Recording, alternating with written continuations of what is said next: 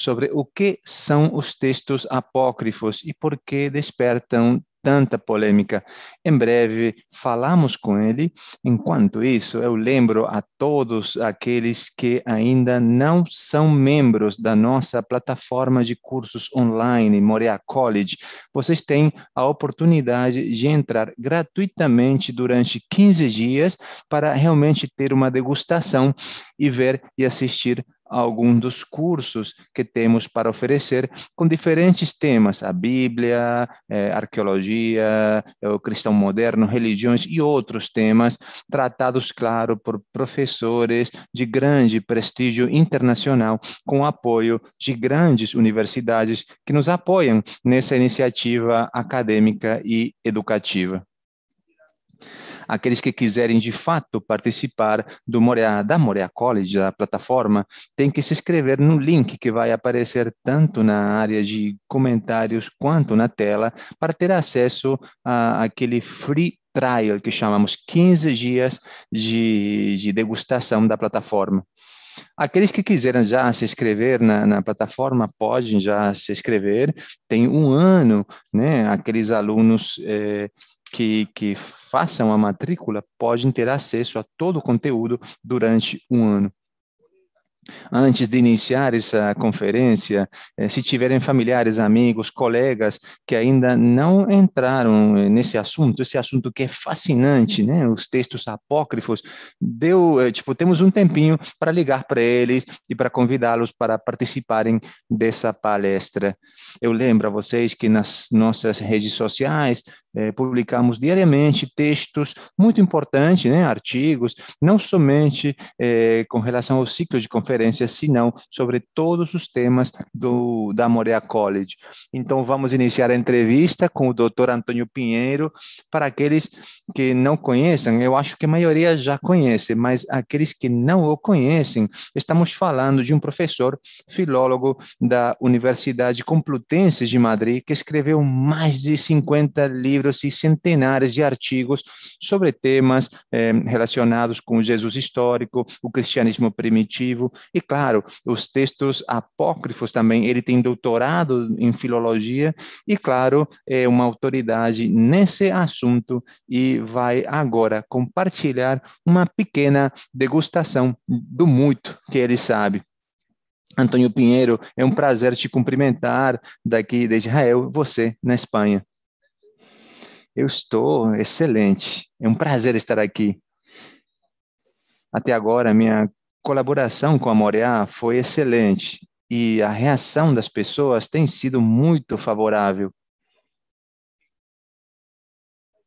Eu não sei se aqueles novos, né, que gostariam de, de explorar o que que é, é essa plataforma, né, eu a comparo com como se fosse uma Netflix, mas em vez de ter filmes lá, o que você tem lá são cursos acadêmicos, palestras, conferências, discursos também, entrevistas, vídeos de temas que estão relacionados com o mundo de Israel, da política atual, hum, ou, ao mesmo tempo, também o tema religioso do cristianismo, do judaísmo, e também, em alguns casos, temas relacionados é, é, com o Islã também.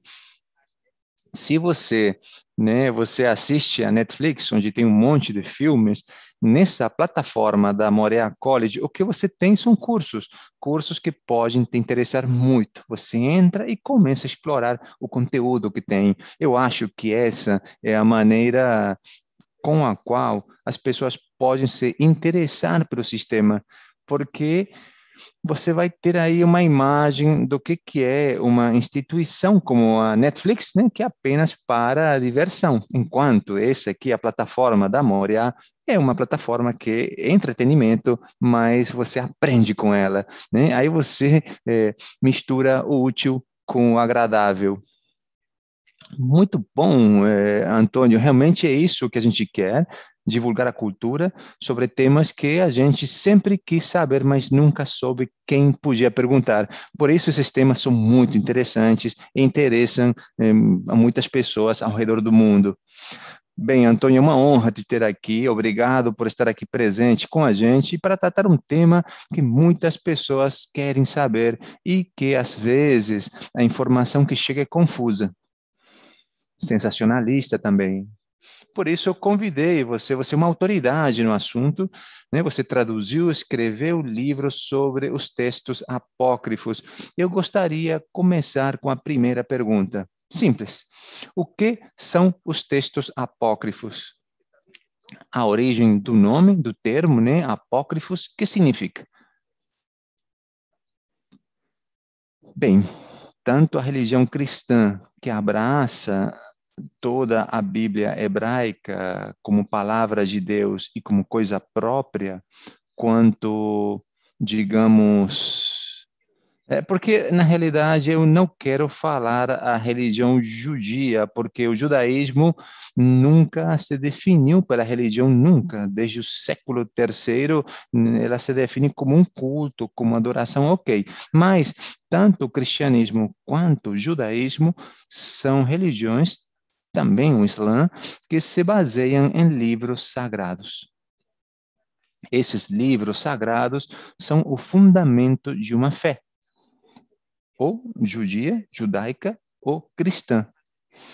Mas em torno do que chamamos a lista de livros sagrados, temos outros livros antigos que tentaram entrar em algum momento nessa lista e não conseguiram ou estiveram em algum momento nessa lista, mas foram expulsos tanto no judaísmo quanto eh, no cristianismo. Esses livros que não formam parte da lista oficial de livros que formam parte da ideia de judaísmo ou a ideia de cristianismo, eles se chamam textos apócrifos. A palavra apócrifo provém de um verbo grego, que significa que é apocripto em grego, no meu grego, pelo menos, que significa ocultar. E no início, como é uma palavra grega, bem no início, antes do nascimento do cristianismo, se falava em grego de apócrifia biblia, ou seja, de livros apócrifos, mas com um sentido especial.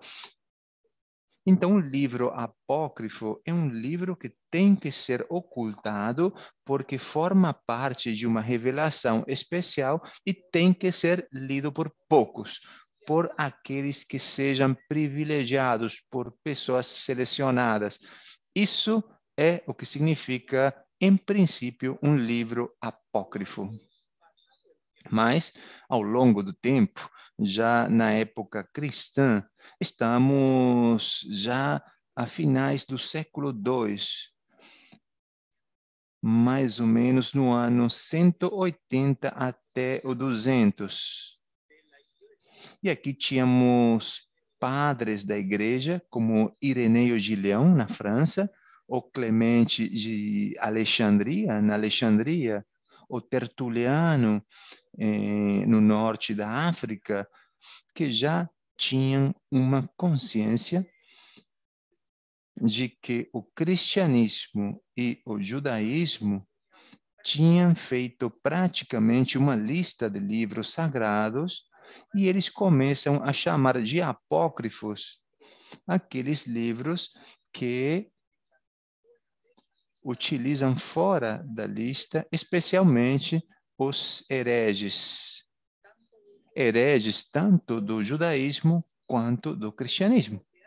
E o que antes significava livro oculto, porque era maravilhoso, né? um livro oculto maravilhoso, que continha revelações eh, especiais, quando é utilizado por pessoas que não admitem a lista de livros sagrados do, digamos, judaísmo oficial do século II ou do cristianismo oficial, também do século II, aqui esses textos, esses livros passaram a ser considerados eh, obras impias, porque não formavam parte daquela lista prévia que todo mundo já sabia que era o fundamento tanto do judaísmo desse momento, século II, quanto do cristianismo. Bem, numa palavra, a palavra apócrifo começa sendo algo excelente, mas quando passa a ser utilizada por hereges, ou seja, pessoas que não eh, participavam completamente da opinião geral, esse termo em, começa a partir de, do ano 180, mais ou menos no ano 200, ou talvez mais tarde, sobretudo dentro do cristianismo, essa palavra passa a significar livros estranhos, utilizados por impíos, livros que não convém ler em público. Ou seja, apócrifo é entendido como oposição a canônico. E o que significa canônico? Bem, canônico é aquele livro que está dentro de um cânone. Um cânone né, vem da palavra cana, cana, no, em grego, vem do grego.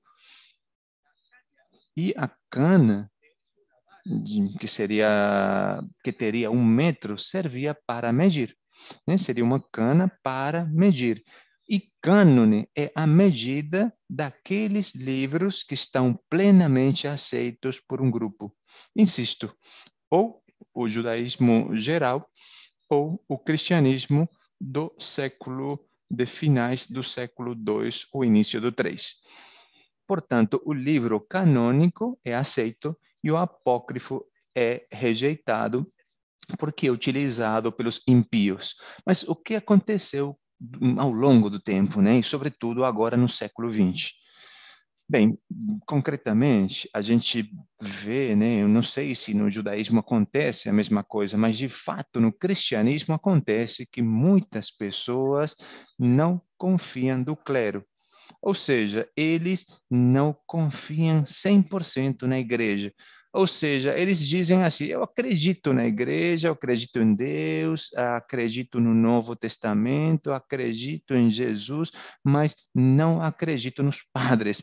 Então, muitas pessoas muito desconfiadas chegaram a pensar que a igreja conhecia que, além dos eh, evangelhos que todos conhecemos, ou talvez dos livros da lei de Moisés, o Gênesis, o Êxodo, Levíticos, Números e Deuteronômio, existiam outros livros que a igreja conhecia perfeitamente, mas que ela, a igreja, não queria que as pessoas conhecessem. Por quê? Porque claro, a igreja é fundada em função de uns livros que ela escolheu e aqueles que ela rejeitou, é, os rejeitou por alguma razão.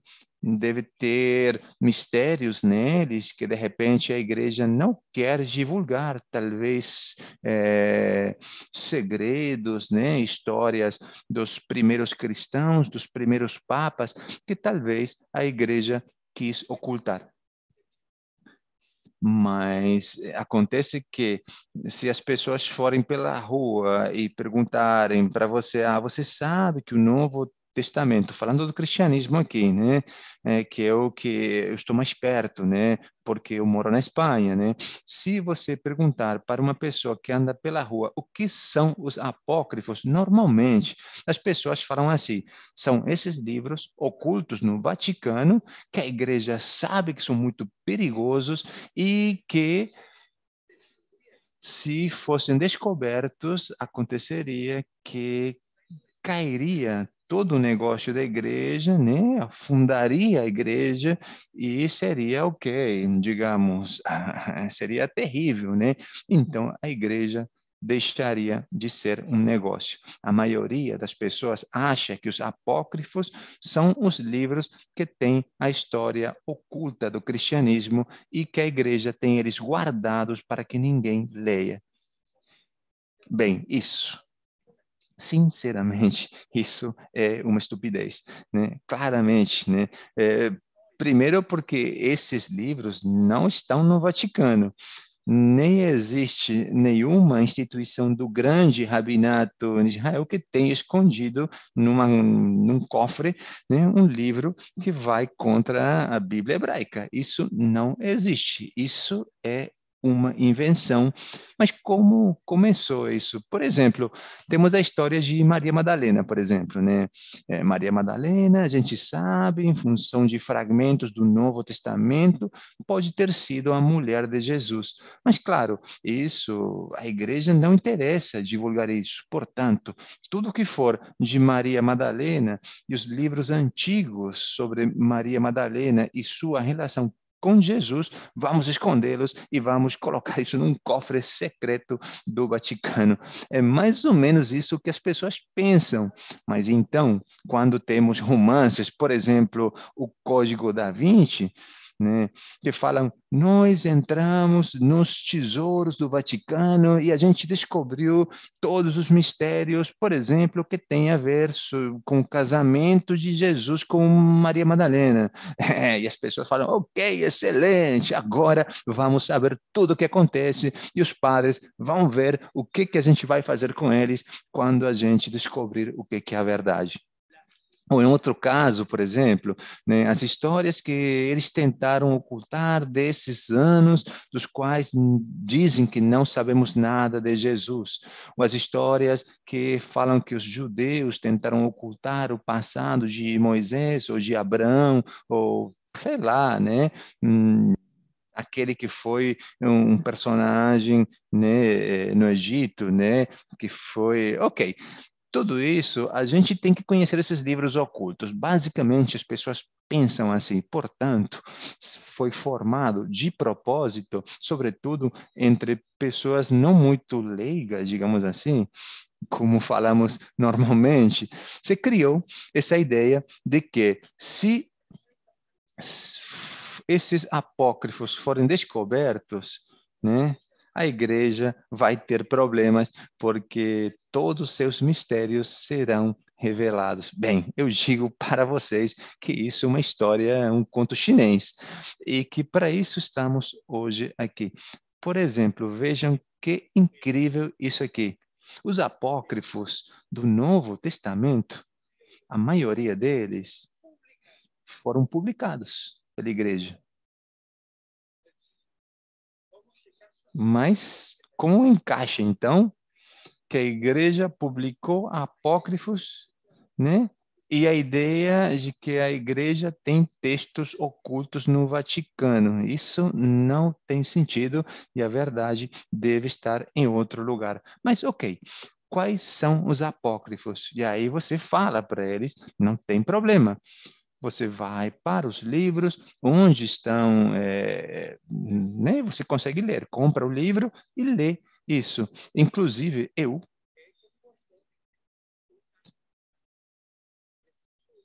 eu, eu, eu escrevi sobre a vida de Jesus em função dos textos apócrifos e a vida que, que, que, aparece, né, que é criada a partir desses apócrifos, né, a vida de Jesus é não é nada exemplar, né? Não é tipo assim, não é uma coisa, né? A, a, história que se conta de Jesus nos apócrifos é a história de uma criança que é tipo entre aspas, né? Repelente, digamos assim, né? Que ele pega e mata seus condiscípulos, que ele insulta seus mestres, que inclusive enfrenta eles e que é realmente um rebelde, né? Um sacana, digamos assim, que o povo acaba achando o seguinte: ok, os pais desse menino têm que tirar ele daqui, porque ele é terrível.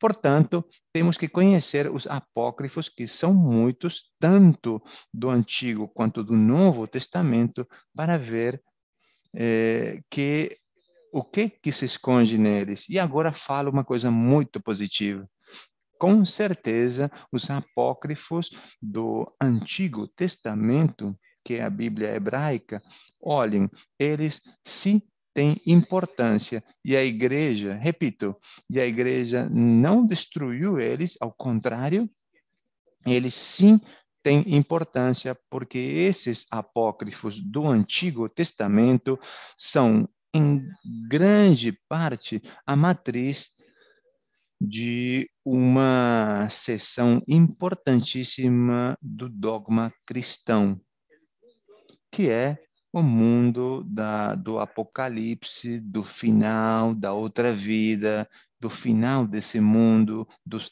anjos, dos demônios, das relações do ser humano com Deus, é, isso através da, da sabedoria, tudo isso está nos apócrifos, não do Novo Testamento, senão do Antigo.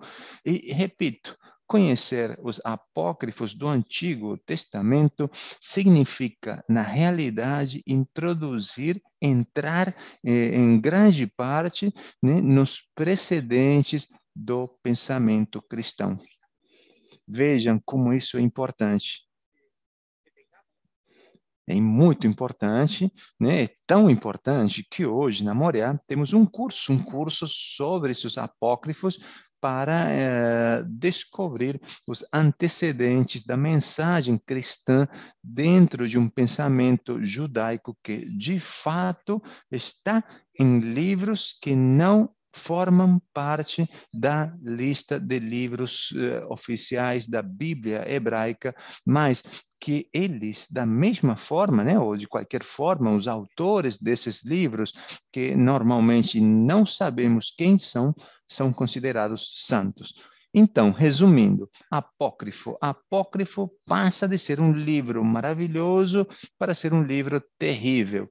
Os apócrifos se dividem entre apócrifos do Antigo Testamento e do Novo Testamento.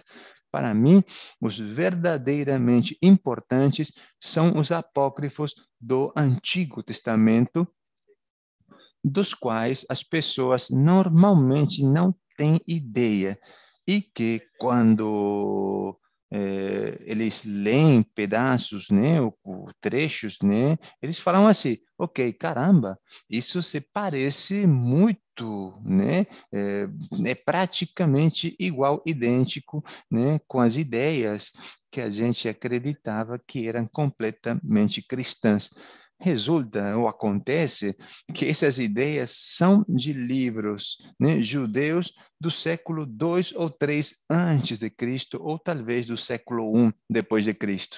Mas eu diria que o mundo dos apócrifos é realmente apaixonante, principalmente no Antigo Testamento e no Novo. Sim, claro, temos que, ok, tirar, não, não são tão apaixonantes, né? Alguns deles que descrevem um Jesus muito diferente, digamos assim, né? É, de uma forma muito lendária, digamos, mas sim tem livros interessantes sobre Maria Madalena, apóstolos, sobre o cristianismo oculto, ou seja, a sabedoria de alguns cristãos do século II que acreditavam que tinha sido revelada por Jesus é, a alguns cristãos especiais, e aí, nesses textos do Novo Testamento também, podemos enriquecer a nossa ideia do cristianismo como depósito de uma literatura popular que enriqueceu tremendamente a vida dos cristãos desde o século II até o século XX. Então, não sei se eu me estendi muito, né? É, é o problema é que agora tem um monte de perguntas para te fazer. Mas acontece que os apócrifos são sensacionais. Então, aquele que conhecer os apócrifos do Novo Testamento vai conhecer grande parte dos fundamentos do cristianismo. É, tem que tirar também essa ideia negativa, né? Que apócrifo é ruim, é negativo. É literatura, literatura que não está dentro do cânone é, vamos ter que explicar isso em, no curso futuro, claro, porque tem muita coisa aí. Bem, pensando na canonização, temos o imaginário, né? no imaginário das pessoas, acreditam que em alguma parte da história houve um grupo de pessoas que decidiu, numa assembleia, decidir esses livros sim, esses livros não. Como foi a canonização tanto da, da Bíblia hebraica como a do Novo Testamento? A resposta eu sei que é longa, mas como, resumindo, como você definiria isso? Ok, vamos começar com os, com os livros da Bíblia hebraica. Os estudiosos judeus do século XXI são os primeiros que dizem que não sabem, não sabem exatamente como aconteceu. Eu conheço, tenho contato com rabinos de fama internacional e eles falam que essa história que foi contada no judaísmo oficial de que Gamaliel II, neto do Gamaliel da época de mais ou menos de Jesus, esse reuniu mais ou menos no ano 90 numa cidade, né, 90 da nossa era, numa cidade da costa de Israel, em Japne, ou Japnia, ele reuniu todos os fariseus rabinos que tinham sobrevivido né, da matança provocada pelos romanos na guerra judia de 66 a 70, né, que eles tinham fugido de Jerusalém, estavam agora tentando, nesse momento, entre 70 e 90, recompor um povo judeu aniquilado pelo império. A tradição conta que eles se reuniram no ano 90 em Japne, é, um monte de rabinos, e ali pensando em tradições e, e com a ideia de, de, que fossem realmente aceitas no povo eh, judeu, né? Porque eles, né? Porque os pensamentos dos rabinos naquela época eh, temos alguns conservados de mais ou menos do ano 170 antes de Cristo até a época que eu estou falando. Não é muita coisa, mas tem alguns pensamentos guardados. Então, esses rabinos se encontraram lá e, em função das tradições que eles tinham, declararam que 22 livros, 22 livros eram sagrados. E qual, quais eram esses 22 livros? Né? E depois vamos falar das dificuldades. Primeiro, tínhamos os cinco livros de Moisés, ou seja, o Gênesis, Êxodo, Levíticos, Números, Deuteronômio, tudo aquilo que eu já falei.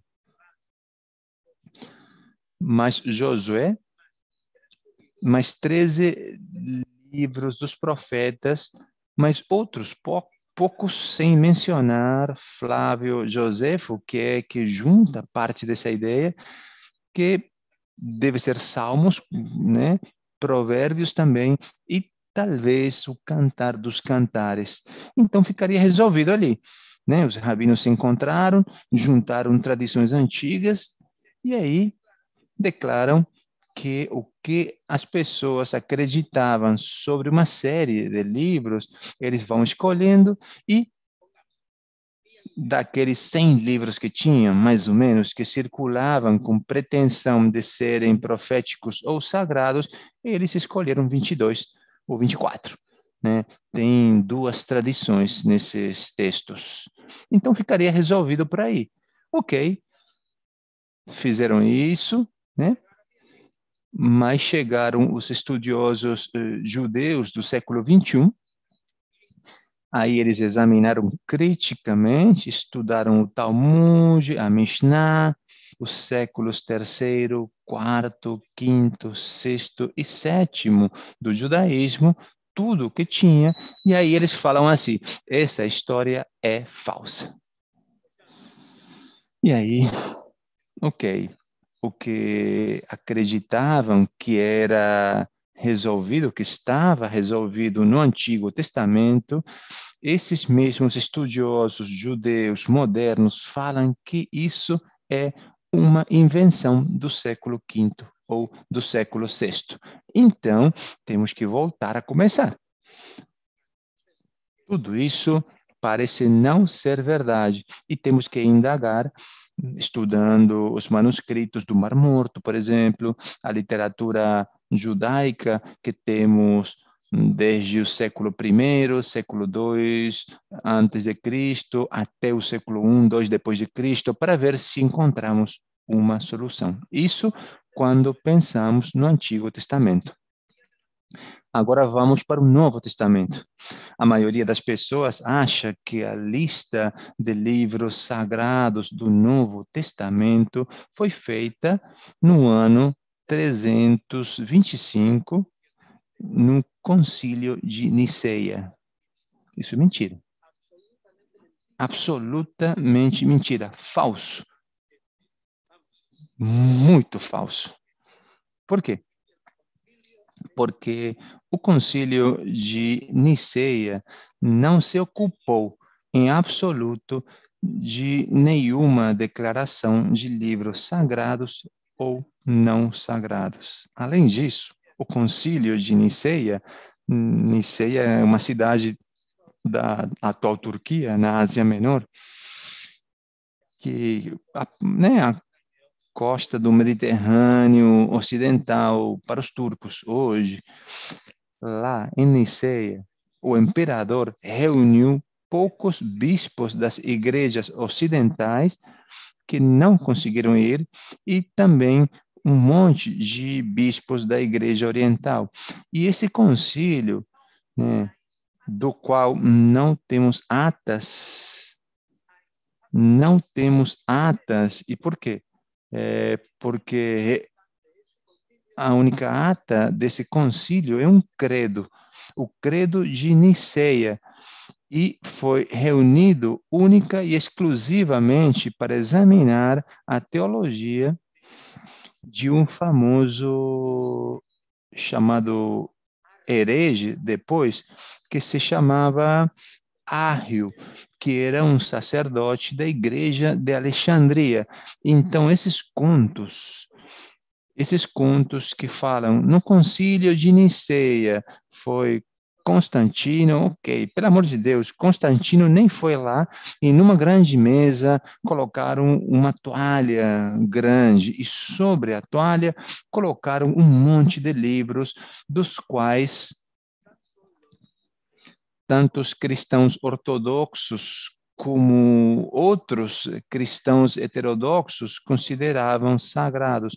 E alguns bispos, eles mexeram a toalha e aqueles livros que ficaram no chão foram declarados apócrifos e aqueles que ficaram sobre a mesa foram declarados sagrados. Bem, isso, isso é um disparate, né? uma loucura monumental, uma história que eu já ouvi muitas vezes né, com relação ao concílio de Niceia, pelo amor de Deus, quando você estuda um pouco o que é a história dessa lista de livros sagrados do Novo Testamento, aí você percebe de que quem diz essa história, quem conta essa história, não tem a menor ideia do que foi o concílio de Niceia. Então, respondendo à pergunta, Ariel, de fato agora, acontece a mesma coisa que com os apócrifos do Antigo Testamento.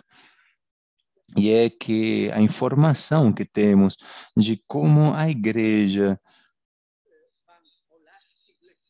as igrejas, vão escolhendo entre os diversos evangelhos, né, fatos, né, ou atos dos apóstolos, cartas dos apóstolos, e aí eles escolheram 27 isso. Isso é uma história da qual sabemos muito pouco. É uma história daquela que não tem nenhum documento oficial. Nenhum. Alguém pode dizer que isso é impossível, ok. Bem, é, estamos falando dos apócrifos agora, mas é, existem igrejas, ou, ou existem igrejas que tome o próprio Evangelho de Tiago não como sagrado, mas ele é utilizado nos rituais religiosos. Como pode ser que uma rama de uma igreja possa de fato usar um texto apócrifo nos rituais que ela tem? Bem, não sei qual evangelho de Tiago você fala, o proto-evangelho, ou você fala a aquilo que chamamos de Apocalipse de Tiago, dos escritos gnósticos de Nahamad. Né? É, bem, não importa exatamente qual é o livro, a ideia é: será que tem igreja que usa esses textos? Não, a maioria das igrejas cristãs, dessas que você chama dessa forma, eu acho que você fala da uh, igreja etíope cristã, que tem um cânone muito mais amplo do que o cânone das igrejas cristãs comum. Por exemplo, o livro primeiro de Enoque é um livro sagrado para eles, e alguns outros livros. Mas como que isso é possível? Bem, de fato, tem igrejas escassas, né? Escassas, por exemplo, essa aí da Etiópia, da Etiópia, aliás, que não se submete nem à norma romana, nem a norma ortodoxa, que ao mesmo tempo está dividida, porque não é a mesma coisa a Igreja Ortodoxa Russa do que a Igreja Ortodoxa da Grécia, que tem é, né, é, outros livros, outros textos, ou, por exemplo, os coptos, né? Os coptos pode ser que eles usem livros, é, constituições apostólicas que outras igrejas cristãs não usam. Por quê? Porque são livres, são igrejas livres. A igreja copta, o patriarca copto, não depende nem do patriarca da Alexandria, nem do patriarca de Atenas, nem do patriarca russo de Moscou e muito menos do Papa de Roma. Portanto, essa igreja ela escolheu outros textos, né? E em concreto, né, a igreja da Etiópia tem a sua. E a lista do Novo Testamento não é a mesma nas igrejas normais, nas confissões normais, tanto ortodoxas quanto protestantes, quanto católicas romanas. Não são iguais, mas isso depende é, da igreja que é como se fosse libertária, uma igreja independente que segue é, o que ela acha conforme a sua tradição. Seguimos com os apócrifos, evangelhos apócrifos. Você disse que tem alguns textos que têm uma imagem um pouco, digamos, problemática da figura de Jesus. A pergunta minha, né, seria isso da seita dos gnósticos. Eles acreditavam no Cristo ressuscitado? Sim? E se sim, por que então a imagem negativa? Bem, não é uma imagem negativa. Eu acho que temos que distinguir nos eh, evangelhos apócrifos entre os evangelhos da infância de Jesus, que eu acho que é isso que você está falando, e eu estava falando disso também, né? Com aquela imagem negativa de Jesus, porque de fato esse Jesus era um, uma criança estúpida, né? E assassina também, claramente, né? E a imagem do Jesus Jesus dos evangelhos apócrifos gnósticos, que é um Jesus revelador, sublime, celestial e um Jesus completamente diferente. Eu estava falando é, desses evangelhos da infância de Jesus, que porque não temos é, evangelhos gnósticos da infância de Jesus, o que temos são evangelhos comuns, digamos, dos que chamaríamos normais, em grego, em latim, ou talvez em árabe, da infância de Jesus, que são aqueles que produzem aquela imagem ridícula. Para mim, ridícula. Né? Eu acho que não tem nenhuma igreja atual que utilize esses evangelhos como imagem de Jesus da infância, né? Porque é, seria um ridículo horroroso, né? E porque são lendas, lendas que não têm sentido. Você não chega a lugar nenhum né? Tem alguns textos nos quais aparece uh, a mãe de Jesus, Maria, com as fraldas do, do de Jesus caminho uh, ao Egito e quando passa pelas cidades, né, né quando encontrava crianças doentes, ela pegava as fraldas, né, que estavam, claro, sujas, né, ah, com os excrementos, né, de Jesus, e ela encostava nas crianças doentes com essa fralda suja e curava, né? Tem histórias desse tipo nesses evangelhos apócrifos, mas eu acho que não tem ninguém que consiga pensar um pouco que tenha é, achado que esses evangelhos conseguem passar uma imagem aceitável de Jesus. Talvez, né, ele, quando você fala daquilo, está falando de evangelhos gnósticos né, ou aqueles que falam da paixão de Jesus ou do Jesus ressuscitado, ou das relações de Jesus com mulheres, concretamente com Maria Madalena. Eu acho que esses evangelhos apócrifos são os que mais interessam, embora, é, aliás, os outros são ridículos, embora eles tenham influenciado um pouco a igreja. Imagino que, que, que dá para muito isso aqui, temos que, que falar mais, com mais profundidade, né? Dá para isso, né? Mas você tinha falado um pouco que eram lendas, né?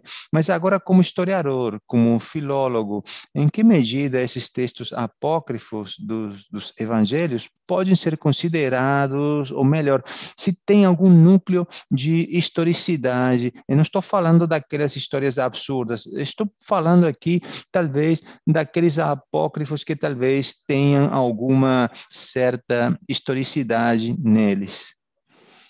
Bem, esses apócrifos, eu falaria neles o, o proto-evangelho de Tiago, que conta o nascimento de Jesus com grandes milagres, mas não desenha o nascimento sequer. É, ele é bem sóbrio.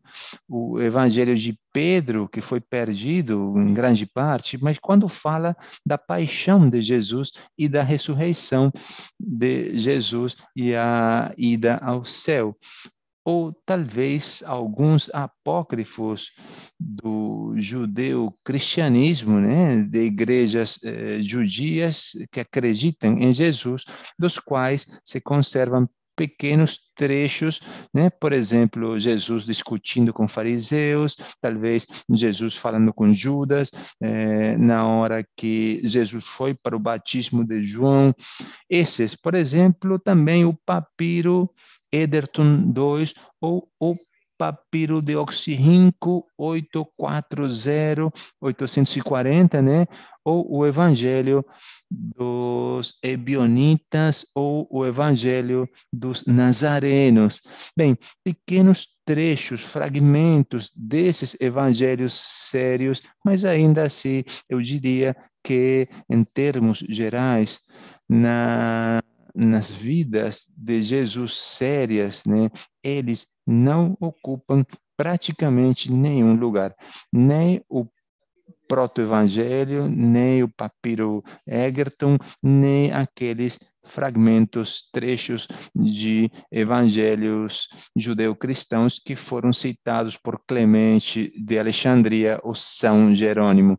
Eles não são tratados nas vidas de Jesus sérias. Contudo, se tem alguns estudiosos né, que se opinam que o evangelho, bem, ok, é, posso dizer alguns nomes.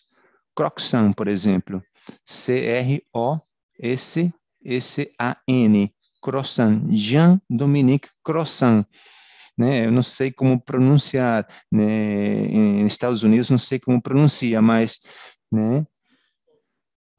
Temos também o senhor Coester, né? K-O-S-T-R, alguns outros também, e esses estudiosos fundaram um seminário sobre Jesus, nos quais acreditam que alguns restos desses dois evangelhos que eu falei, principalmente o evangelho de Pedro, né, e alguns eh, trechos de evangelhos judeu-cristãos e principalmente o evangelho gnóstico de Tomé, com seus 114 citações, descoberto em 1947, né, completamente, mas já existiam trechos em grego, esses, esses apócrifos sim podem te dar uma imagem alternativa de Jesus, que seria uma imagem bem parecida com aquela de um pregador da bondade, da sabedoria,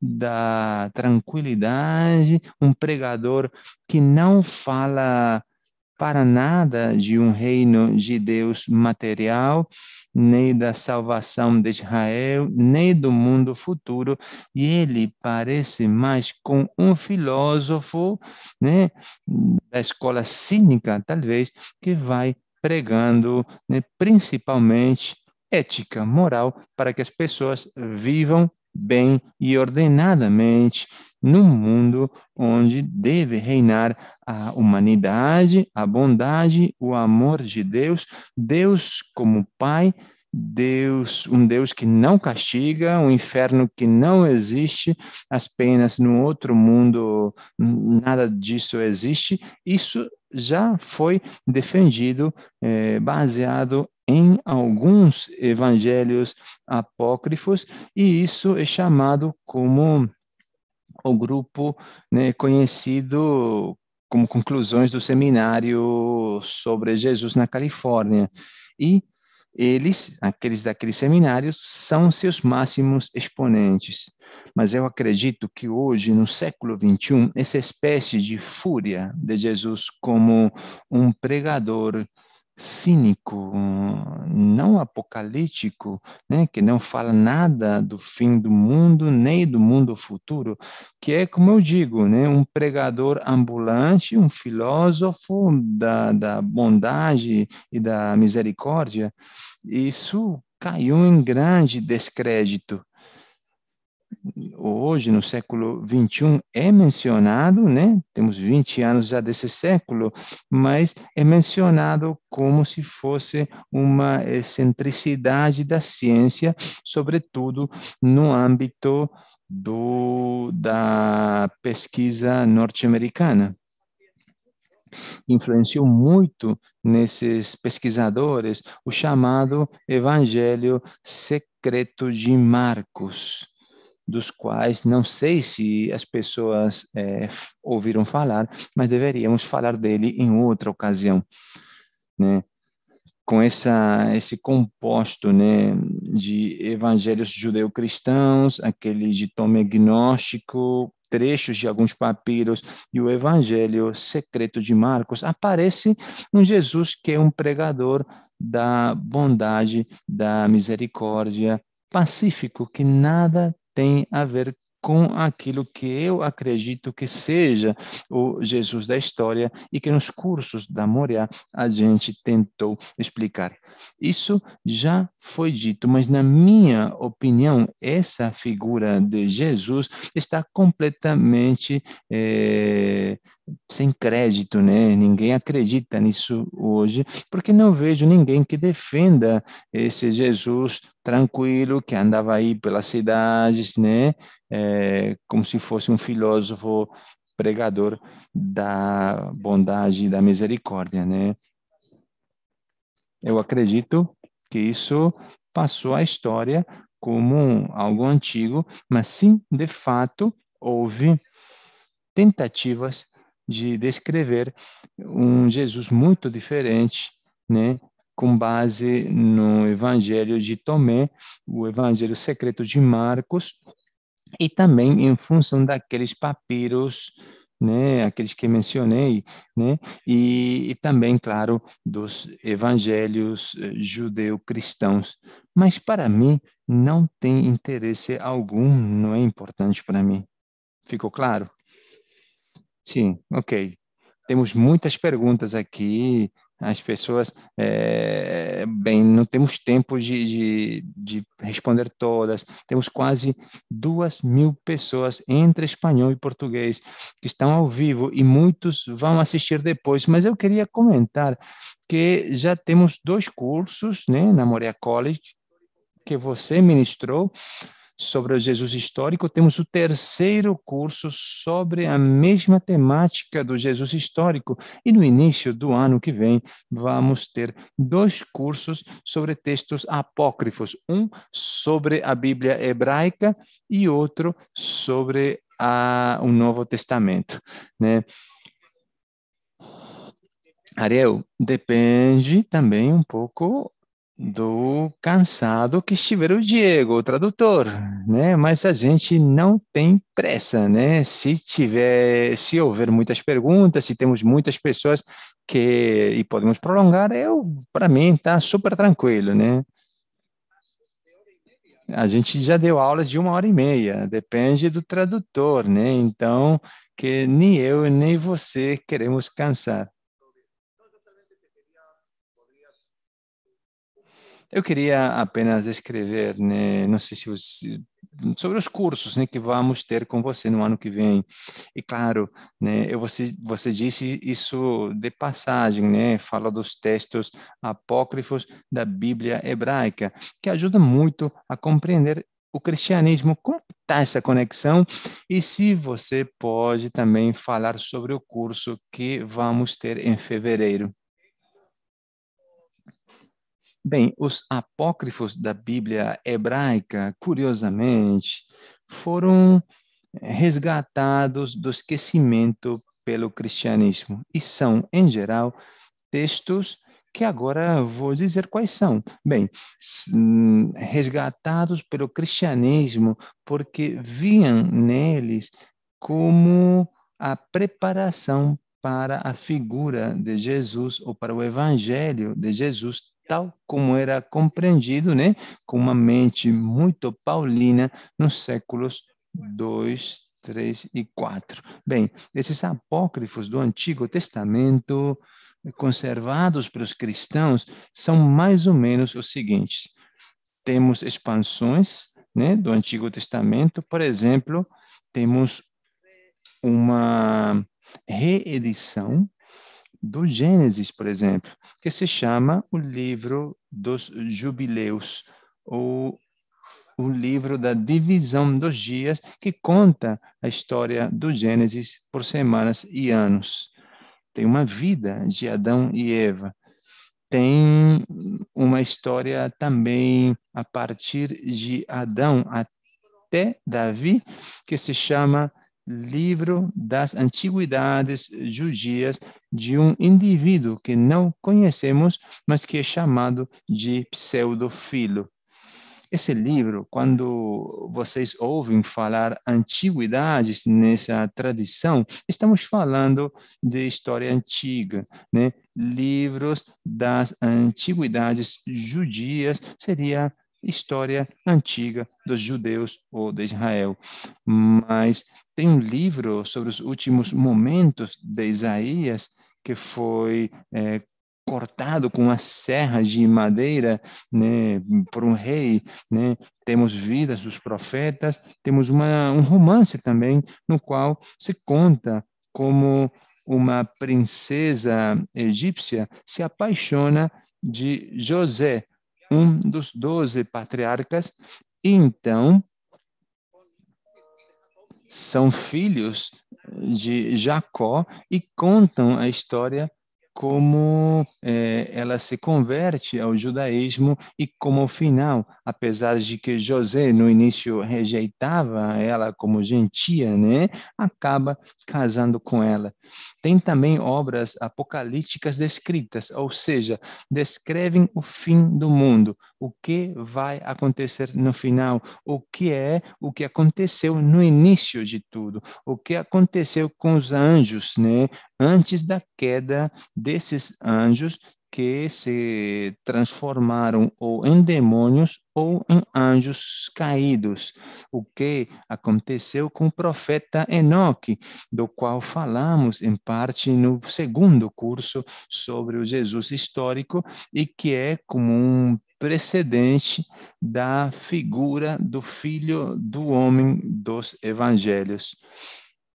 O que aconteceu com Noé, por exemplo, e qual foi a sua importância? Ok, temos outros livros que são revelações. é, revelações de todos os personagens passados. Temos Apocalipse de Abraão, Apocalipse de Elias, Apocalipse do profeta Sofonias, de Baruch, o secretário do profeta Jeremias.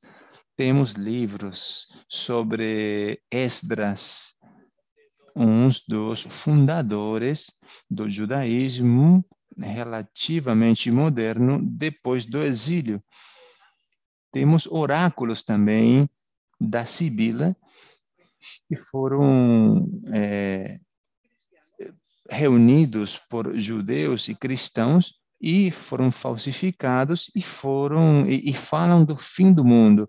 Temos literatura de testamentos, ou seja, a figura de um personagem da Bíblia hebraica que está no seu leito de morte, que reúne seus filhos, seus netos e toda a família e diz, eh, dá um discurso. Esse discurso é um discurso de adeus, um testamento e é, é, reunido com, com conselhos de vida, com aquilo que eles devem fazer. É conservado isso, naturalmente, estamos falando que é de autor desconhecido, falsos, né? Evidentemente. Por exemplo, o testamento de Adão, o testamento de Isaac, o de Abraão também, o testamento de Jacó. Temos testamentos de cada um dos doze patriarcas de Jacó, de Judá, de Levi, José, o testamento de Moisés, ou de Jó. Tem outros apócrifos que são livros de sabedoria, ou seja, livros de provérbios para conduzir a vida, morais, ou alguns muito especiais. Tem uma carta de um tal Aristeias que ele conta como foi traduzida a Bíblia hebraica ao grego na corte de Ptolomeu II no ano 270 a.C. Temos uma extensão dos livros dos Macabeus que os cristãos católicos conhecem muito bem, porque está na Bíblia, que é eh, terceiro e quarto Macabeus temos novos salmos, novas orações, salmos de Salomão. Temos então isso até chegar a 65 obras que são, como eu disse antes, uma espécie de depósito que era o que além da Bíblia liam provavelmente alguns grupos de judeus e outros grupos de judeus que acreditavam em Jesus e levavam esses livros com eles e depois eh, foram passados para o cristianismo. Ou seja, 65 livros e perdemos muitos já, né? Que ilustram juntos, né? aliás, junto com os manuscritos, manuscritos do Mar Morto, esses textos ilustram como era a teologia judia quando a Bíblia hebraica termina. A Bíblia hebraica termina mais ou menos no século IV antes de Cristo, são os últimos profetas, como Zacarias, por exemplo, ou acaba com o livro de Daniel, que fala metaforicamente da época dos Macabeus, mais ou menos no ano 160. Portanto, temos aqui uma literatura que vai de desde o século IV Cristo até o século I depois de Cristo, com um famoso Apocalipse de Esdras, o quarto livro de Esdras.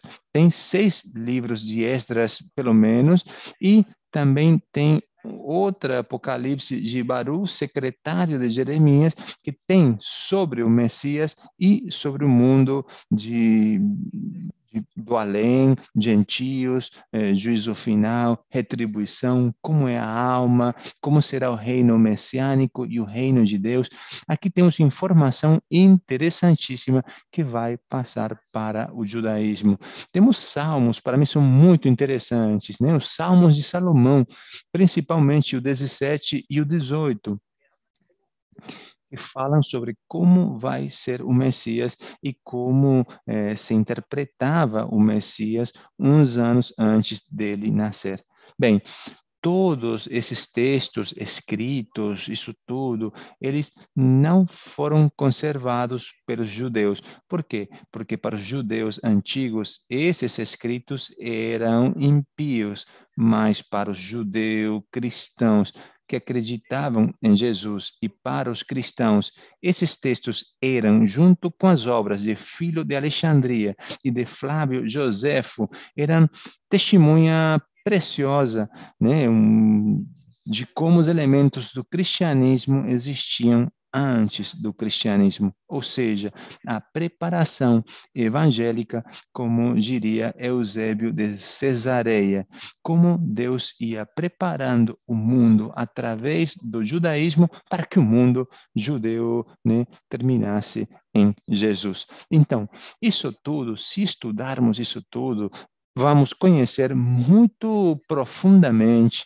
elementos que vão aparecer no Novo Testamento depois, e como eu disse antes, né, o, o, Novo Testamento é um livro judeu, né? Então, se a gente começar por esses textos que foram conservados através de mãos cristãs, cristãs, aliás, né, manipulados às vezes por cristãos, mas é, a gente consegue descobrir as manipulações se a gente restaurar o texto original, né? Aqui teremos um tesouro muito grande para compreender o Novo Testamento.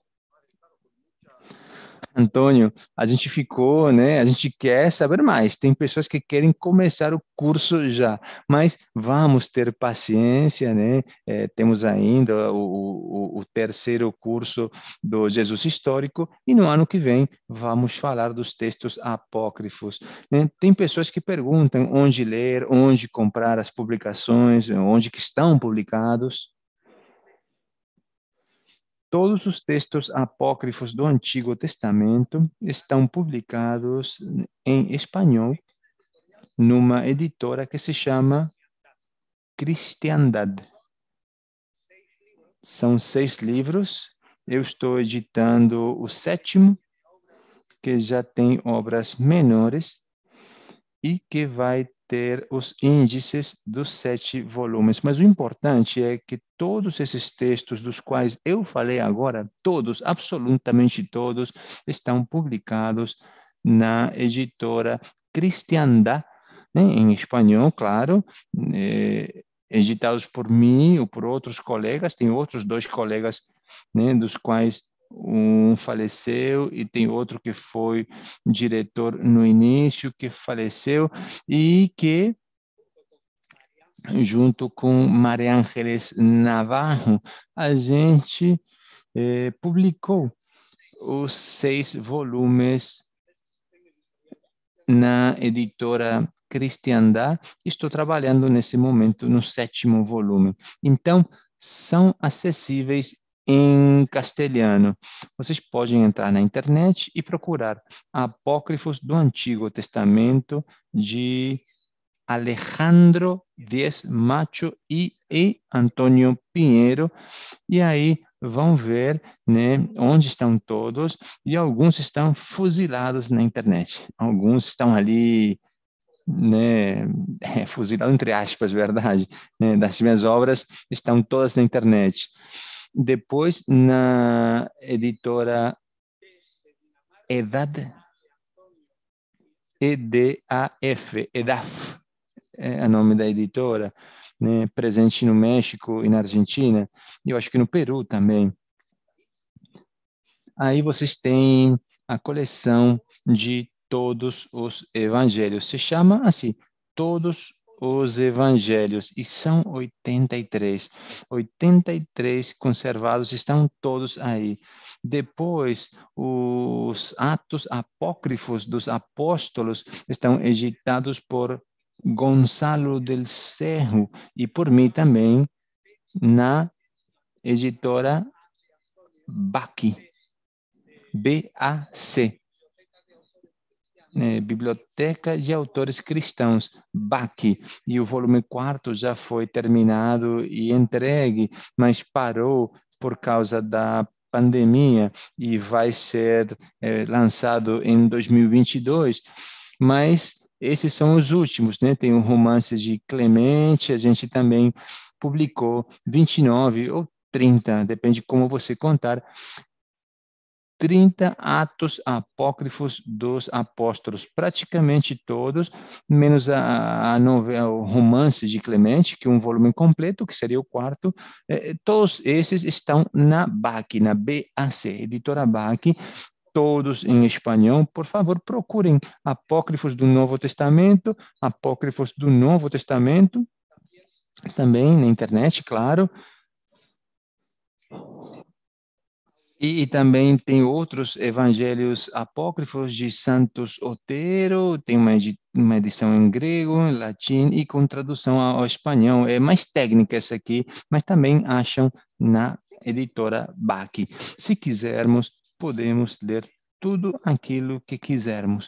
Garanto que se forem à Biblioteca Vaticana, se forem a qualquer biblioteca de qualquer museu do mundo, ou hum, a bibliotecas especializadas em textos antigos, como, por exemplo, a Bodleian de Oxford, ou talvez uh, British, que tem uma grande biblioteca, o British Museum, ou qualquer biblioteca em Paris, ou em Viena, ou nos Estados Unidos, em Roma, na Biblioteca Vaticana em Roma, não vão achar nenhum único manuscrito desses apócrifos que esteja oculto, que tenha sido ocultado, escondido. Porque é impossível, né? Inclusive o recente Evangelho de Judas de 2006 foi publicado, né? Por quê? Porque isso é impossível de esconder. Porque se aparecesse um evangelho apócrifo e quisesse ser ocultado, né? Custaria tanto dinheiro, tantos milhares ou milhões de dólares que acabaria sendo roubado e acabaria uh, público, porque o dinheiro é poderoso, né? Então, vocês podem ir na biblioteca do Vaticano, se é, conseguirem de alguma forma ou outra, né, permissões, né, e vocês ficarem pesquisando lá, né, e, não vão achar nada que não tenha sido publicado. Né? Se forem é, no Museu de Israel, né? É, se forem para a seção chamada de Santuário do Livro, onde tem caixas né, com os manuscritos do Mar Morto, né, vocês não vão encontrar nada que não tenha sido publicado. Tudo já foi publicado, não tem nada oculto. O que tem que fazer é ler. Né? E, claro, tem que aproveitar esse tesouro e também se desencantar e realmente né, entender como as pessoas comuns na rua, né, acabam te enganando porque o que eles falam não é verdade. Aí você vai ter lido todos os textos e você vai ver que nada do que se ouve popularmente, né, tem a ver com a realidade, né? Quando você lê o Evangelho Secreto de Marcos, você vê que não tem nada estranho aí, não, não é não tem nada a ver com o que você ouve por aí, o Evangelho de Tiago, o Apocalipse de Tiago, né, os evangelhos gnósticos de Filipe, de Maria, ok. Né, de, o papiro de Beroninense 854, todos eles estão todos publicados. Então, né, o que tem que fazer é ler né, e pronto. Mas Precisamos saber muito judaísmo para compreender certa parte dos apócrifos e dos manuscritos do Mar Morto. E tem que saber bastante gnose para ler alguns evangelhos apócrifos, gnósticos, sobre o Jesus ressuscitado. Tem que estudar muito. Da mesma forma que tem que estudar muito se quiser compreender da Cabala, por exemplo. Né? A Cabala é uma ciência que requer muito estudo. Então, o problema não é outro, né? Aliás, o único problema é se dedicar e estudar. Os livros estão aí, não estão escondidos, né? E aqueles que já estudamos, a gente consegue oferecer um caminho para que você consiga entender esses textos que são difíceis de uma forma mais fácil. Mas o texto em si está aí, você pode pegar e ler. É, não tem mais segredos, Antônio, né? Não estamos na Idade Média, né? Tudo está publicado, né? Tem pessoas que acreditam que os manuscritos do Mar Morto vão revelar coisas que vão acabar com a igreja. Isso é toda fantasia, não tem nada, nada, nada oculto aqui. Sobre os manuscritos do Mar Morto, né? Tem histórias muito engraçadas. Quando foram publicados, em 1978, por aí, toda a tradução dos manuscritos do Mar Morto para o espanhol pela editora Trota foi feita muito rápida. Então, o editor, é, o diretor da editora, me contou que quando não estava a secretária dele, alguém ligou, ele pegou o telefone e um senhor falou isso para ele. Oh, fala aí, é, ouve aí, quando você vai publicar novamente os manuscritos de King Kong? em vez de Kunhan, ele falou King Kong, que eu quero lê-los, né? Ele confundiu tudo, né? Muito engraçado fantasia pura. Os manuscritos de King Kong. Vocês imaginam isso? Então, tem histórias muito engraçadas. Mas eu, eu falando sério agora, né? Os manuscritos do Mar Morto, para você entendê-los, tem que saber muito sobre o judaísmo. Né? É uma coisa para especialistas, não é para qualquer um. Mas estão aí. É, ler os evangelhos apócrifos, né? Essa é a parte fácil, né? Compreender o que está escrito ali, né? Essa é a parte difícil. Portanto, precisa ter um mundo interdisciplinar para poder compreender alguns textos. Bem, essa é uma excelente introdução é, para que todo mundo saiba que tem os tesouros, né, que estão em espanhol, e que o que a gente pode fazer na Moria é facilitar o caminho para poder compreendê-los de uma forma, né, assim, mais simples, talvez é, Sim, verdade, eu falo isso. Talvez você não consiga todas as respostas num curso, mas eu tenho certeza que um curso abre uma janela que te permite ter ferramentas para ler mais e também entender melhor tudo. Bem, até aqui chegamos nós, né? Sim, Antônio, excelente. Obrigado pelo tempo, pelo entusiasmo, pela paixão. Estamos atentos ao próximo curso que começa em breve, em alguns meses. E